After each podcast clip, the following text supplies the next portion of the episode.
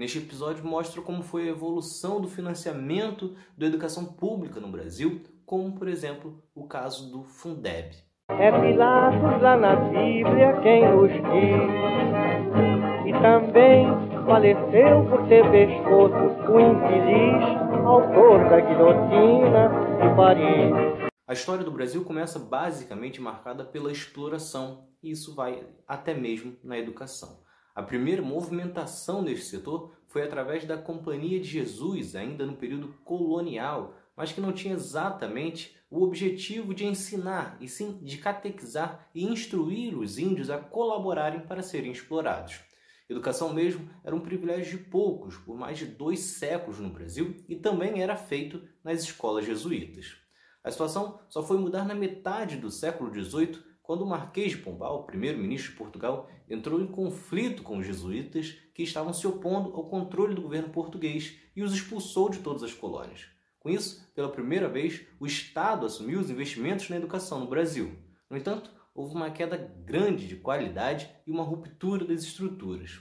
Somente com a chegada da família real em 1808 é que então foi elaborado algum planejamento, embora esse seguisse classicista, ignorando os pobres.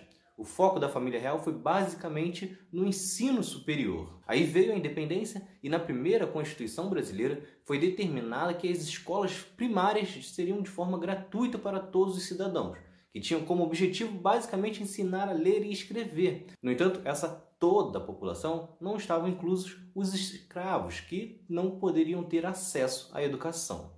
Em um ato adicional à Constituição, o Império deu também às províncias autonomia para cobrar impostos sobre o consumo para aplicá-los na educação pública. Já na primeira Constituição do período republicano, ficou estabelecido que a educação seria de responsabilidade dos estados, determinou de gratuidade do ensino primário, que era agora composto por crianças nas faixas de 7 a 13 anos no primeiro grau e de 13 a 15 anos no segundo grau. Ainda assim, a falta de investimento histórico fazia com que, em 1920, o analfabetismo ainda atingisse 75% da população.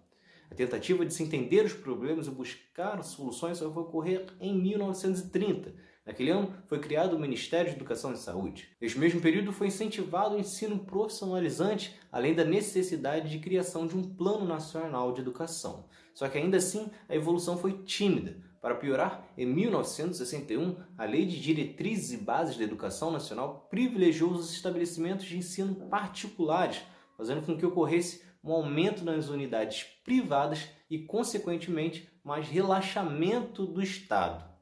O elitismo na educação era tanto que na década de 60, mais da metade da população brasileira ainda era analfabeta. Entre 1930 e 1960, apesar de terem ocorrido muitas constituições, além de uma ditadura em quase todo o período, ficou determinado que a União aplicaria 10% do que arrecadasse em impostos, enquanto os estados e municípios investiriam 25%.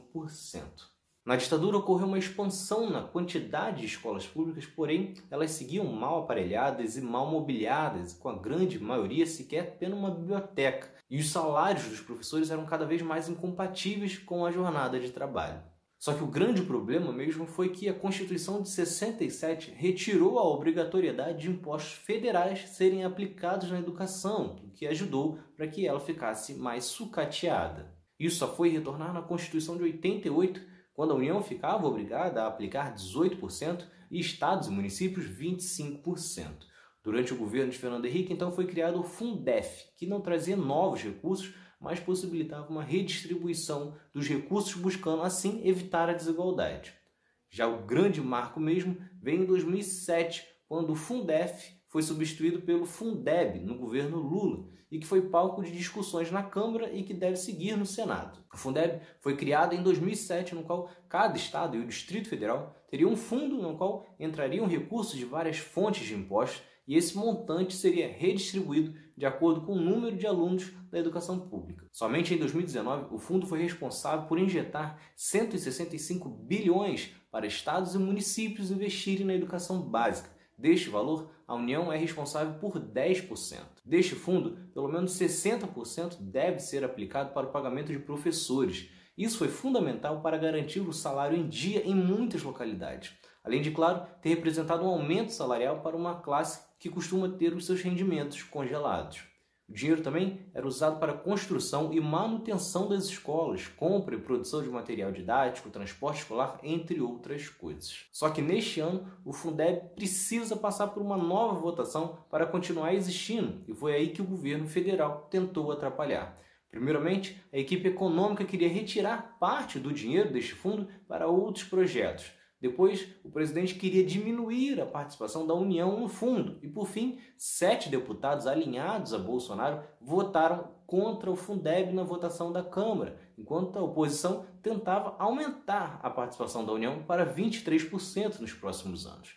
Só que sem este fundo, boa parte dos municípios e até alguns estados não conseguiriam manter o investimento em educação e nem pagar os professores. Como mostrei rapidamente, a educação pública no Brasil sempre foi negligenciada. Primeiro, não tinham escolas, depois tinham escolas, mas em péssimas condições, os professores ganhavam mal, e isso, inclusive, continua. A solução para isso, obviamente, não será na retirada dos recursos, pelo contrário, pesquisas apontam que para cada 1% de jovens de 15 a 17 anos fora da escola, a taxa de homicídios aumenta em 2%.